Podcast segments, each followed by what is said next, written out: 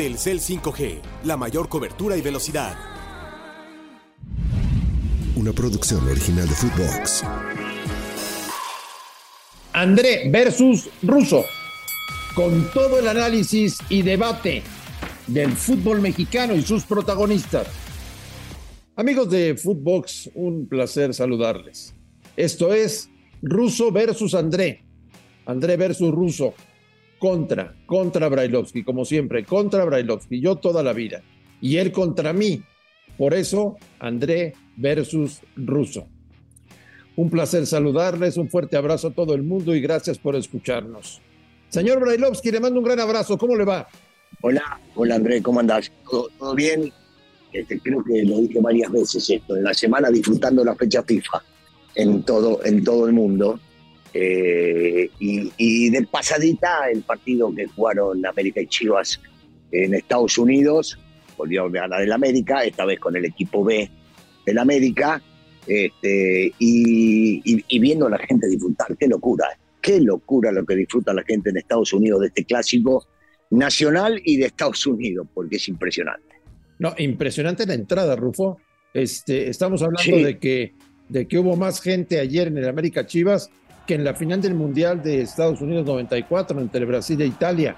Impresionante, metieron 90 mil personas ayer en el Coliseo Memorial. Sí, sí, una, una, una verdadera locura. Qué, qué bueno que el aficionado, en su mayoría mexicanos, radicados en Estados Unidos, puedan, puedan disfrutar de este tipo de eventos y que lo hagan previo al partido y durante el partido. Si bien es cierto, termina más contenta la gente de la América, porque es normal, terminó ganando la América, pero, pero la gente fue, fue una verdadera fiesta y, te digo una cosa, es impresionante, como bien decía.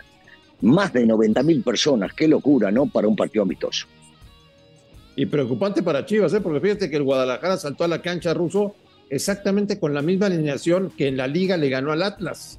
Es decir, Chivas con titulares, con su mejor equipo, no pudo contra el América que tenía 10 bajas por jugadores en, diferentes selecciones.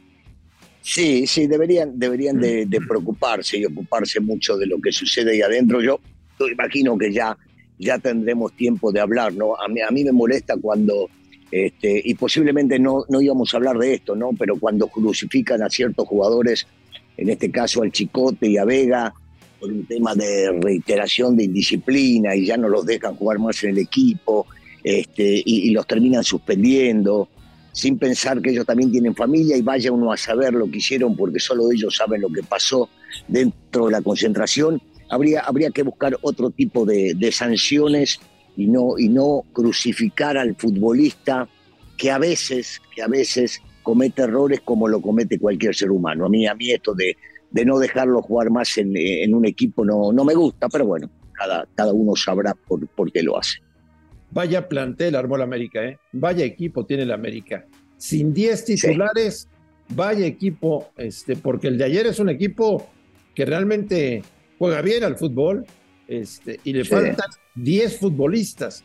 Es cierto, Ruso, que llevan 5 años sin ganar absolutamente nada, pero llevó tiempo conformar esta plantilla que hoy es la más rica que hay en el fútbol mexicano.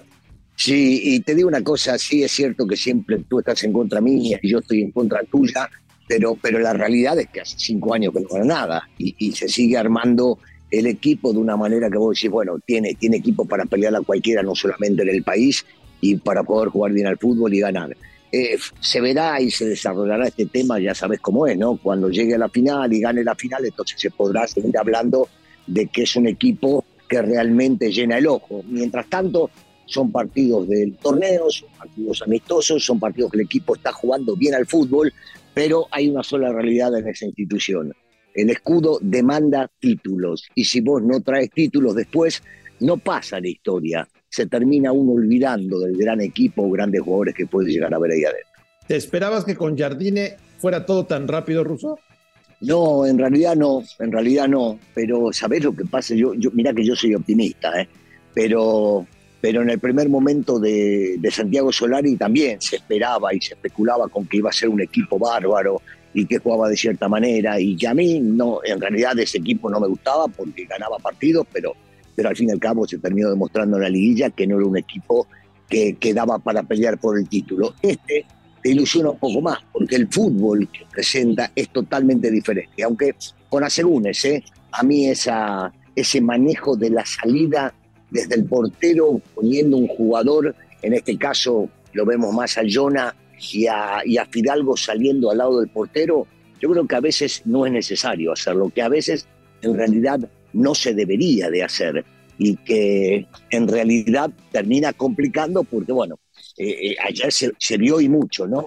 El equipo intentaba hacer algo este, y a veces el rival lo terminaba, lo terminaba complicando. Entonces, con algunos asegúnes, pero el equipo, por supuesto, está jugando bien al fútbol. Tema selección ruso. ¿Te gustó la selección mexicana contra Ghana o no tanto? Sin, sin inflar el globo demasiado, Marín, porque vos sabés, como ya lo conocemos en ciertas televisoras, después de ganar un partido, eh, te, lo, te lo recontra inflan. Eh, yo creo que ha mejorado del último partido también entender que jugó contra una selección complicada, una selección fuerte y sobre todo y sobre todo jugando este eh, en diferentes países importantes en el fútbol, ¿no? Entonces, yo creo que sí, que, que, se le podemos dar el visto bueno a este partido, aunque la realidad es que este, todos estamos esperando el partido contra, contra Alemania. Pero en este partido sí había cosas para destacar, seguimos destacando y otra vez estamos de acuerdo cuando prácticamente no lo estamos nunca con los dos centrales, ¿no? Tanto Montes como Johan, que son jóvenes están demostrando que tienen un buen futuro. Ojalá y se terminen consolidando este, y puedan seguir demostrando la capacidad que tienen. ¿Qué tiene que hacer Santiago Jiménez para ser titular en la selección? Seguir, seguir trabajando y seguir esperando y, esperar el momento justo. Este, yo, yo también pensaba que este partido lo iba a jugar Santi por, por el buen momento que está atravesando en Europa.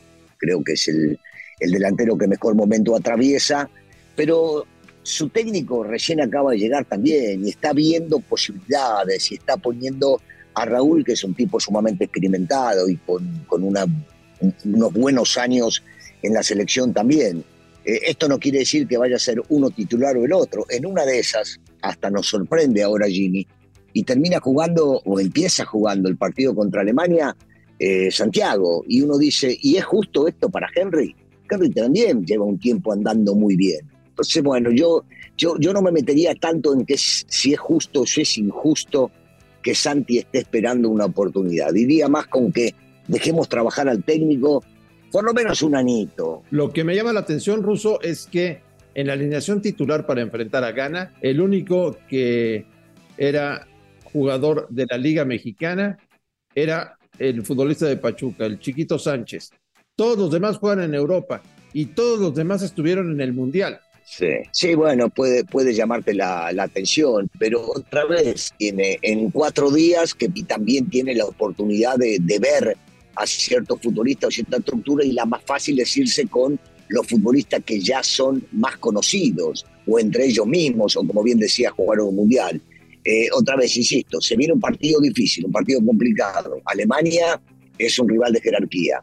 Habrá que ver cómo, cómo se desempeñan contra ellos y qué futbolistas ponen en la cancha. Que llama la atención que solamente sea el chiquito, sí, claro, claro que llama la atención.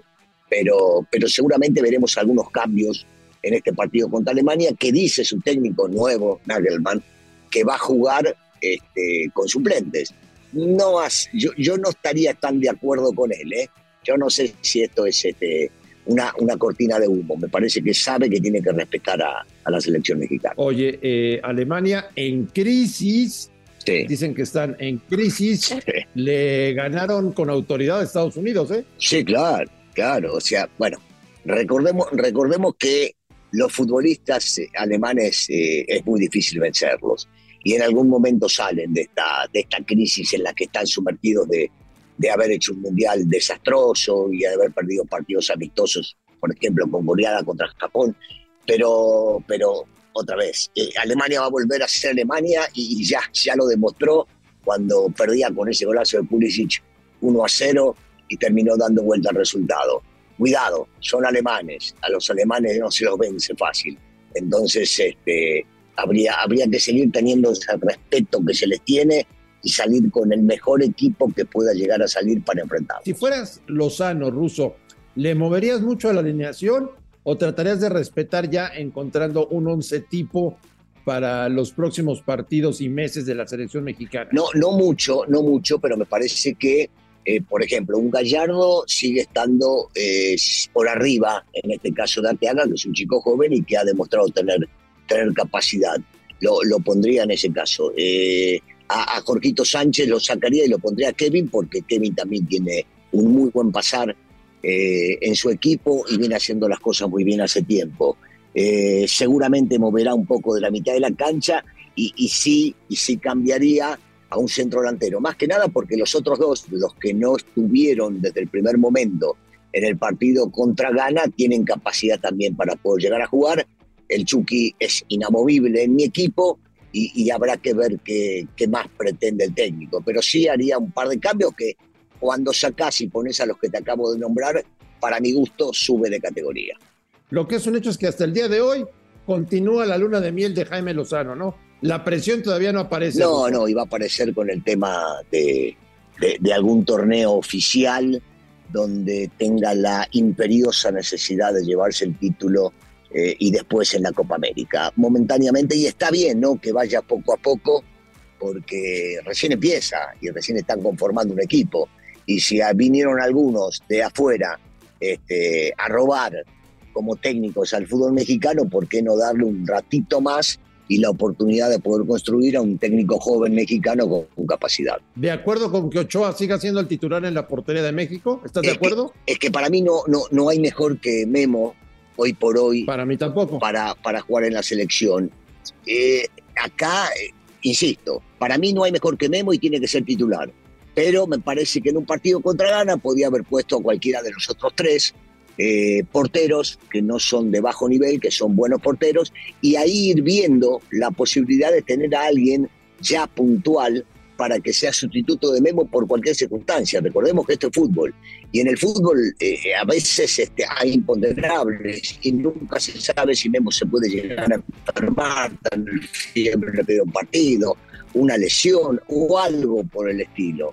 Entonces hay que tener listo a alguien que sepas que es el segundo para, para sustituir. Señor Belovsi, que tenga una semana maravillosa, le mando un fuerte abrazo y estaremos en contacto. Abrazo fuerte para todos. El señor Daniel Alberto Brailovsky y André Marín en André contra Russo, André versus Russo en Footbox.